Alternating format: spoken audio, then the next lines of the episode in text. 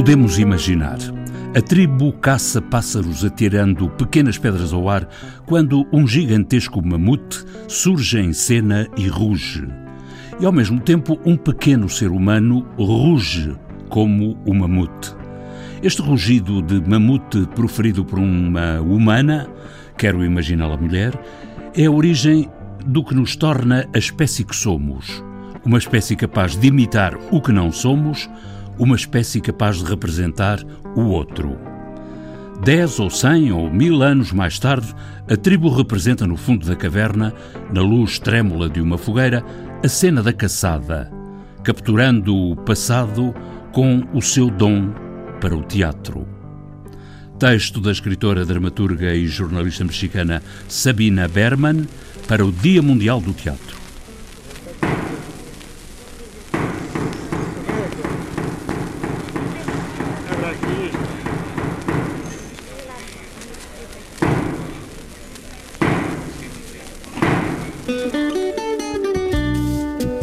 Meu nome.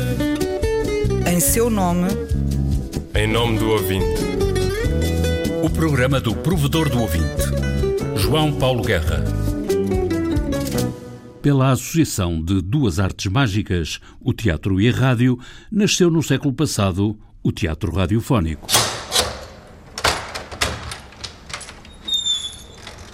E o teatro radiofónico teve em Portugal uma enorme figura. Estou a falar de Eduardo Street, 1934-2006, encenador de teatro para a rádio. Sonoplasta, realizador, autor, Eduardo Street juntou as duas artes mágicas naquilo que designou por teatro invisível.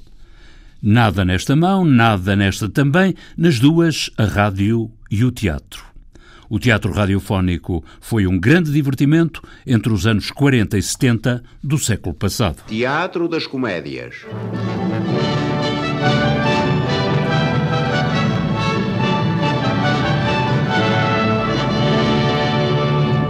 Com direção e ensaio de Álvaro Benamor, a emissora nacional apresenta Uma Voz na Escuridão. Teatro com restos de coleção até aos anos 90. A história está toda contada por Eduardo Street no livro O Teatro Invisível, a única história do teatro radiofónico em Portugal, contada pela adequada fonte e mais apropriada pessoa para o fazer. O livro saiu em maio de 2006, ano do tímido regresso do teatro radiofónico à Antena 2, numa altura em que entrara já para o catálogo das espécies em vias de extinção. Eduardo Street termina o livro O Teatro Invisível, fazendo votos para que o teatro siga, dentro de momentos, na rádio.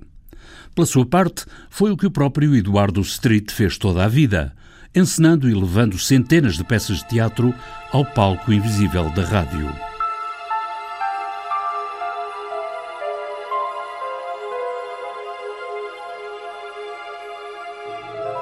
Em tempo de teatro apresentámos um texto de Nélio Barreira baseado num conto tradicional da Beira Baixa, O Capote. Personagens e intérpretes. Zé Maria Pedro Pinheiro. Maria Hilda Roquete. Mulher Maria Simões. Narrador Jorge Sousa Costa. Captação e registro de som João Silva. Sonorização Fernando Guerra. Realização Eduardo Street. Tempo de Teatro da emissora 1997 e assim se dá o encontro do realizador Eduardo Street com Ninélio Barreira, locutor da emissora nacional e autor teatral com uma grande história sobre teatro radiofónico para contar e ouvir mais adiante neste mesmo programa. Entretanto, o teatro radiofónico não seguiu dentro de momentos, no sentido dos votos de Eduardo Street regressou em reposição do Teatro Imaginário em 2007, em memória de Street, por breve temporada. Voltou em 2010, antes de sair de cena de vez em 2011. 2011, Odisseia na Rádio, já aqui o dissemos e repetimos. Hoje, em toda a ribalta da rádio do Serviço Público, sobrevive o Teatro Sem Fios na Antena 2, com periodicidade incerta. Não é semanário, não é mensário, é quando pode ser. Feitas as contas, o diretor da Antena 2, João Almeida, explica porquê. Neste momento, o que temos agendado são seis peças por ano, portanto, de dois em dois meses. Cada peça está autorizada e paga-se para passar duas vezes porque, ao contrário da música, que nós podemos passar às vezes que quisermos, porque estamos ao abrigo de um acordo com a Sociedade Portuguesa de Autores, no caso do teatro, cada vez que pusemos no ar, pagamos. E, e não se paga só uma vez. Paga-se ao autor, paga-se aos uh, atores uh, e paga-se aos produtores também. E quando nós queremos pôr uma peça de teatro no ar, temos que gerir isso com pinças quando o orçamento vier a crescer, se vier a crescer, pode ser que a gente ponha mais peças do que seis. Dramas em três atos e dramalhões com prólogo e epílogo, farsas, comédias, revistas, peças, diálogos, folhetins, a coxinha do Tido ou simplesmente Maria, teatro épico ou peças intimistas sobre revibrações da alma ou dúvidas acerca do ser. Se não for a rádio do serviço público a dar oportunidade ao teatro radiofónico, mais ninguém dará. O teatro radiofónico esteve praticamente extinto no serviço público de rádio, mas alguma coisa voltou. E segundo o diretor da Antena 2, voltou para ficar. O teatro regressou no início de 2006 com uma iniciativa do Pedro Coelho como realizador de rádio, eh, fazendo primeiro algumas parcerias ad hoc com pessoas que simplesmente tinham vontade de fazer teatro na rádio e depois com outras parcerias mais estruturais com os Artistas Unidos, que ainda hoje se mantêm, com o Jorge Silva Melo, para produzir algumas peças de teatro radiofónico, inclusive estreias novas. É um tempero distinto do serviço público e, em especial, da Antena 2, histórico. Quando vamos ouvir as peças, ficamos encantados, porque são construções uh, incríveis. Se bem que hoje em dia o teatro não significa o mesmo daquilo que significava antes. O, o teatro é uma, é uma composição sonora mais complexa, às vezes pode até confundir-se com uh, arte contemporânea, com performance. João Almeida, diretor da Antena 2, sem fios se tecem as malhas do radioteatro. Mas o teatro radiofónico não se esgota nos sem fios da Antena 2. Na Antena 1, Antena 3 e RDP África há humoristas no ar, alguns seguindo o mais puro estilo do teatro das comédias. O humor foi sempre protagonista nos anos de ouro do teatro radiofónico de Mena Matos ao Portugalex, passando pelo Zequinha e Lelé, Ferro Rodrigues e Santos Fernando, o Menino Tonecas, os Parodiantes de Lisboa, Herman José, o Rebelbel Pardais ao Ninho. Agora também vos digo se vocês vissem o que eu vi lá para os lados da Almancil, o rebelde Pardais ao ninho quase a esticar o pernil. Oh.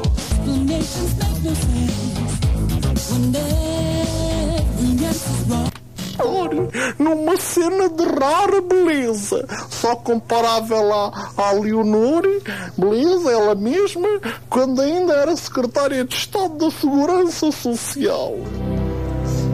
Oh, meu pai, meu pobre pai, como é duro ver-vos sofrer, meu pai. Pobre António. Novidade no serviço público é o teatro radiofónico para dois públicos, um que ouve na rádio e imagina, outro que se ouve e se vê, é o teatro radiofónico ao vivo, gravado e sonorizado no palco, com público, também exibido na Antena 2.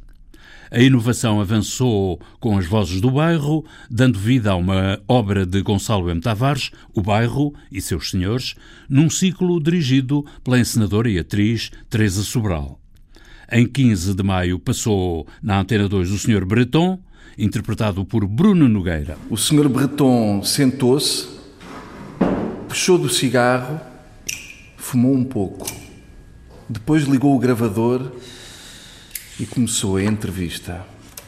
Para 7 de julho está programado na Antena 2 a continuação do ciclo com o Sr. Elliot, interpretado por André Gago.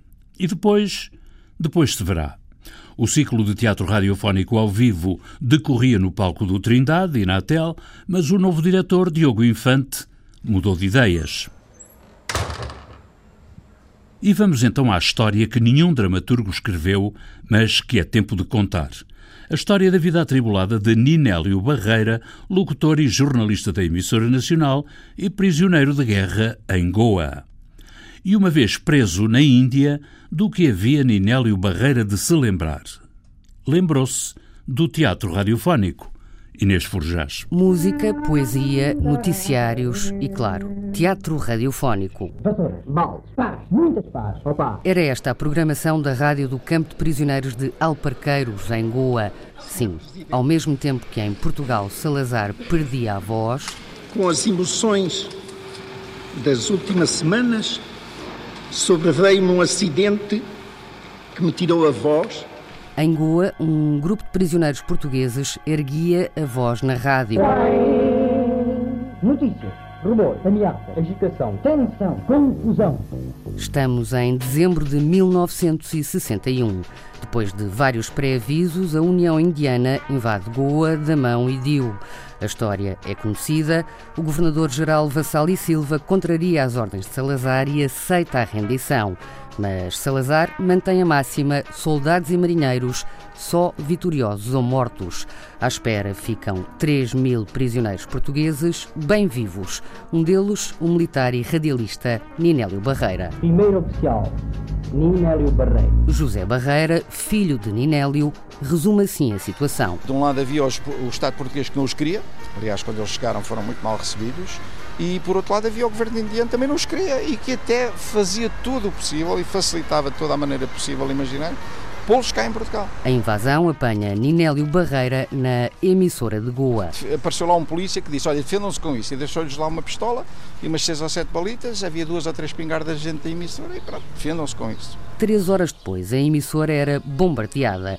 Ninélio Barreira acaba no campo de prisioneiros de Alparqueiros, também conhecido como Campo Charlie Poe. Eles tinham rádio, passavam música portuguesa. O meu pai, como trabalhava na rádio, foi para lá e continuou a trabalhar na rádio, só que era a rádio do campo de, de prisioneiros. Sim, rádio no campo de prisioneiros em Goa. Uma ideia de Ninélio Barreira e do ator Pedro Pinheiro, outro dos prisioneiros. Terceiro oficial, Pedro Pinheiro. Juntos, Ninélio Barreira e Pedro Pinheiro criaram a rádio Hora do Soldado e do Prisioneiro, um baralhar e voltar a dar do título de outro programa oficial, Hora do Soldado e do Marinheiro. Beijo da mãe, saudades de todos e mil beijos da tua nuxa. José Barreiro, filho de Ninélio, explica a aparente bizarria. Aquilo era uma situação diplomática que estava a ter ser resolvida por ambos os governos. Isso fazia com que houvesse uma relação muito boa entre os chamados prisioneiros e os guardas prisionais, que seriam inimigos, mas um pouco amigos.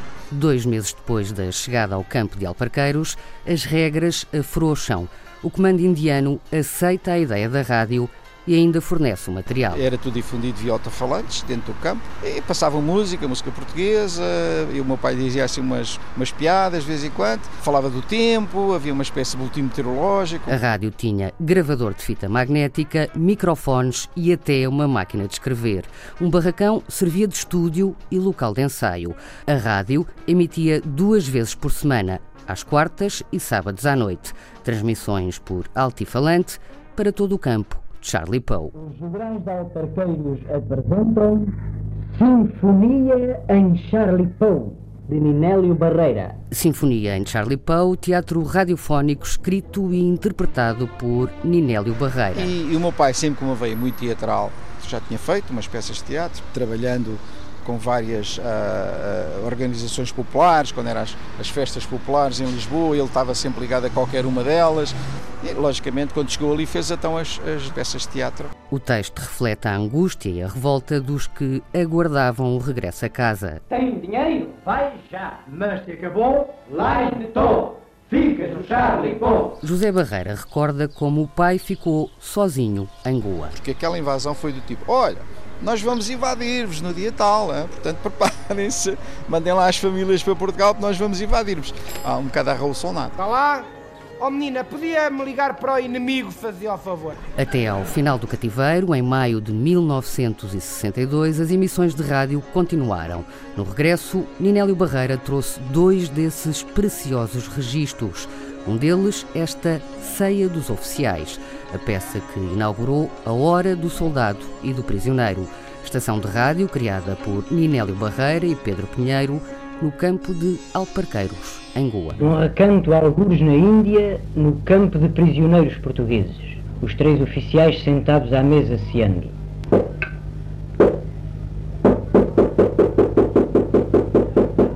A ceia dos oficiais Dantas Pin, revisto num campo de prisioneiros portugueses em Goa. Também nos anos 40, na Inglaterra devastada pelas bombas nazis, Fernando Peça servirá a ceia, em versão revista, sentando à mesa três marechais da Segunda Guerra Mundial. Hoje procuraremos entreter-vos com um quarto de hora de teatro radiofónico. Contamos, pois, com um pouco da imaginação do ouvinte para que se possa supor sentado perto de uma tenda de campanha num campo de operações desta guerra, algures em parte incerta, vendo a meio da mesma uma mesa cheia de mapas e sentados em torno desta três marchais: o Marchal Fura, o Marchal Garganta e o Marchal Amarelo. Eu, como as pontarias dos pelotões de fuzilamento de certos boateiros baratos foram muito reles, desempenharei o papel de Marchal Garganta. Eu desempenharei o papel de Marchal Amarelo. E eu desempenharei o papel de Marchal Fura. Fernando Peça, em direto do país de Shakespeare, com uma visão teatral, PIN, dos marchais da Segunda Guerra Mundial. E esta, hein? A música do genérico do programa do Provedor do Ouvinte é da autoria de Rogério Charras, interpretada pela guitarrista portuguesa Marta Pereira da Costa e o contrabaixista camaronês Richard Bona. Sons de arquivo histórico da rádio, sonorização e montagem João Carrasco, ideias e textos Inês Forjás, Viriato Teles e João Paulo Guerra. Em meu nome. Em seu nome. Em nome do ouvinte. O programa do provedor do ouvinte. João Paulo Guerra.